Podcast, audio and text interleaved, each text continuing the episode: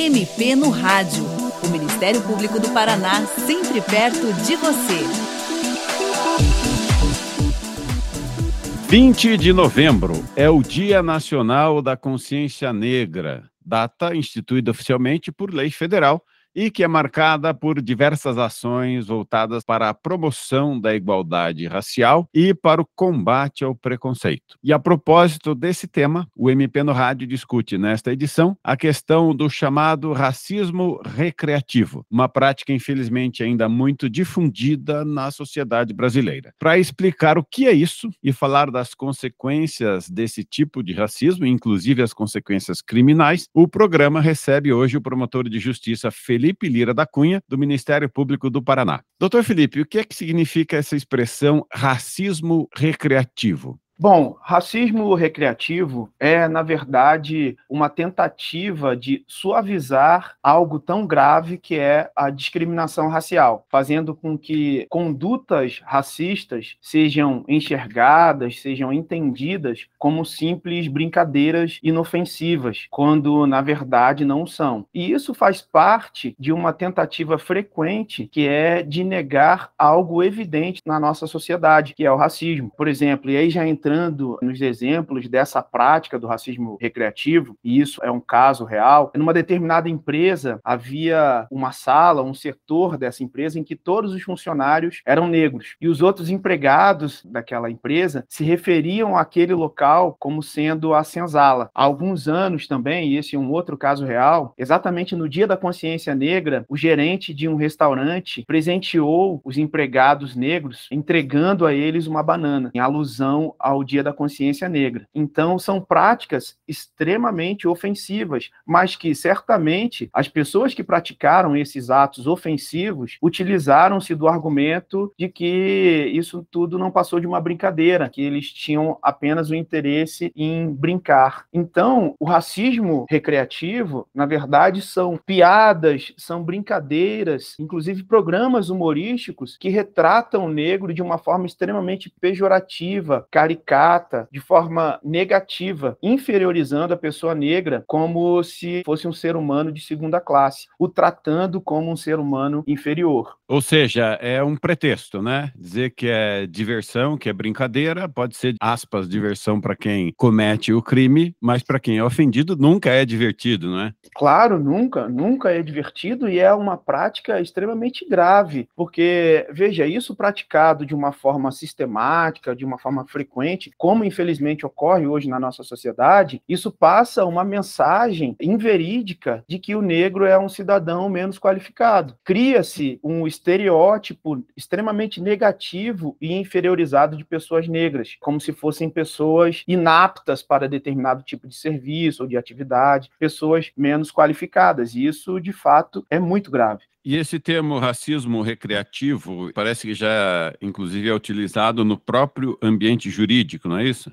Sim, esse tema ele ficou mais em evidência a partir de um livro chamado Racismo Recreativo, escrito pelo jurista e professor Adilson José Moreira, que possui doutorado em direito pela Universidade de Harvard, exatamente estudando essa temática do racismo. E ele iniciou os estudos a partir de análise de decisões judiciais que afastaram a responsabilidade, ou seja, absolveram réus acusados de injúria racial ou de racismo sob o fundamento de que aquilo ali não foi uma conduta racista, aquilo não foi um crime, foi tão somente uma brincadeira. E, indignado, obviamente, com essas decisões, iniciou o estudo escreveu esse livro, que é uma forma também de se contrapor a essa ideia, inclusive existente no sistema de justiça, de que racismo pode ser entendido como uma simples brincadeira, né, desprovida de potencial lesivo, quando na verdade o racismo é crime e o autor dessa prática deve deve ser responsabilizado. Ah, esse é um ponto bem importante, doutor, falando sobre essa questão criminal. Uma piada, um comentário supostamente engraçado de cunho racista pode ser qualificado como crime, correto? Sim, pode ser qualificado como crime e, a depender da situação concreta, pode configurar tanto o crime de injúria racial ou o crime de racismo previsto na lei de racismo, a Lei 7.716 de 89. E qual é a punição prevista na lei? Legislação para esse crime? O crime de injúria racial possui uma punição de um a três anos de reclusão e multa, e o racismo, as penas podem variar de dois a cinco anos de reclusão, mais a multa, a depender do crime praticado. Em ambos os casos, é preciso ressaltar que não cabe fiança, ambos são crimes inafiançáveis. É também preciso dizer que, no caso da injúria racial, quando ela é praticada pelas redes sociais, essa pena de um a três anos pode ser triplicada.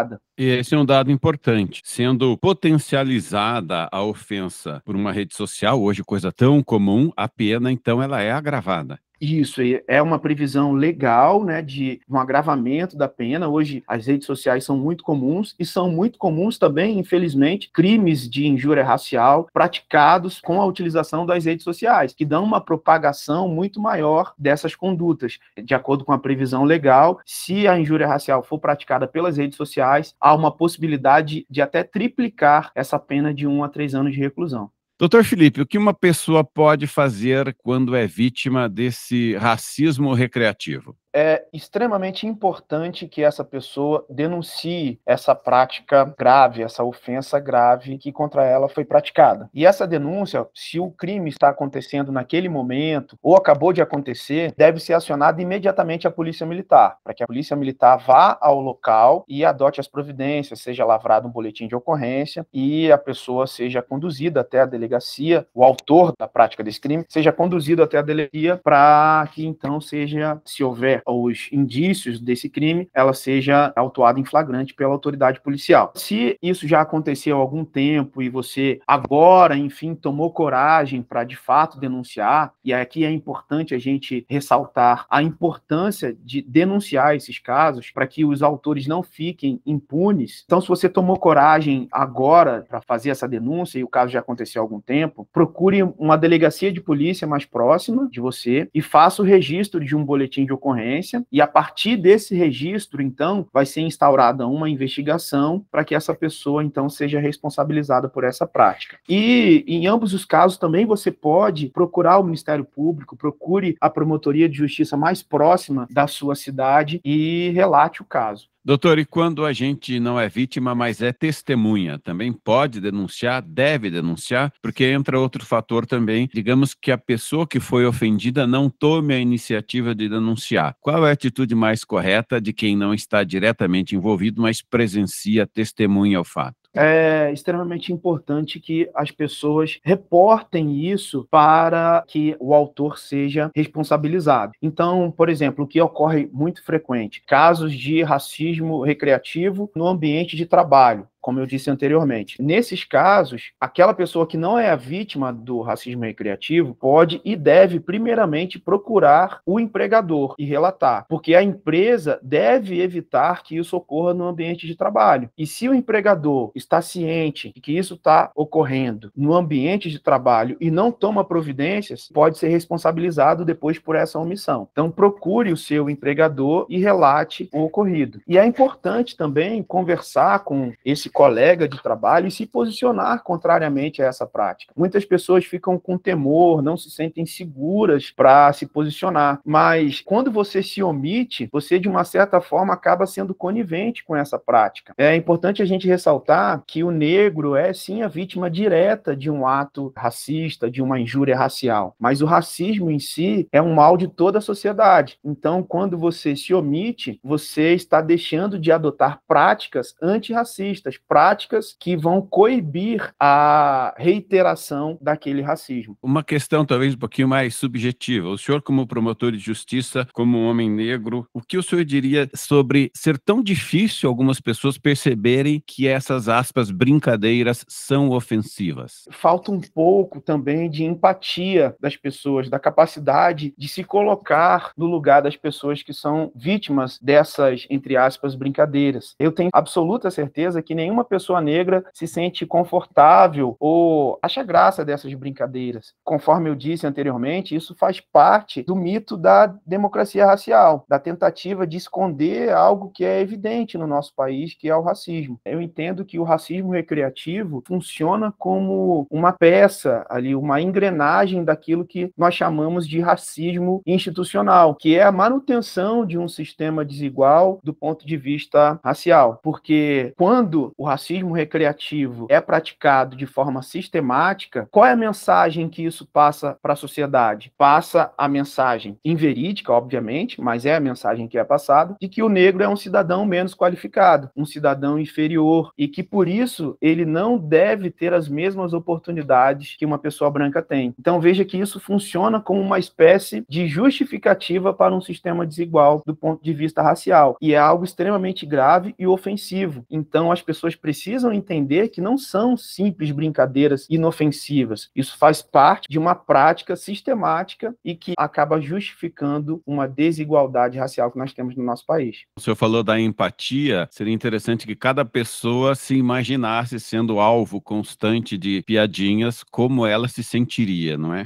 Hoje em dia está cada vez mais difícil usar essa justificativa, porque está cada vez mais evidente essa discussão está presente e deixa fácil perceber que é racismo e que é ofensivo. Exatamente. No passado, isso era mais difícil de ser combatido. Essas práticas eram difundidas de uma forma mais difícil de se combater efetivamente. Hoje em dia, não. Hoje, as pessoas já têm consciência de que isso, de fato, é algo extremamente grave e não é algo inofensivo as pessoas que fazem determinadas piadas, determinadas brincadeiras, fazem sim com a intenção racista. Não é simplesmente uma brincadeira inofensiva. É sim racismo, isso é crime e a pessoa deve ser processada e deve ser responsabilizada por essa prática. Perfeito. Doutor Felipe, muitíssimo grato pela sua participação no programa de hoje. E você, ouvinte, também pode participar do MP no Rádio. Envie seus comentários e sugestões pelo e-mail mpnoradio.mppr.mp.br ou pelo telefone 41 3250 4469. O programa de hoje teve produção de Patrícia Ribas, apresentação e edição de Tomás Barreiros. Até o próximo programa. Você ouviu MP no Rádio, uma produção da Assessoria de Comunicação do Ministério Público do Paraná.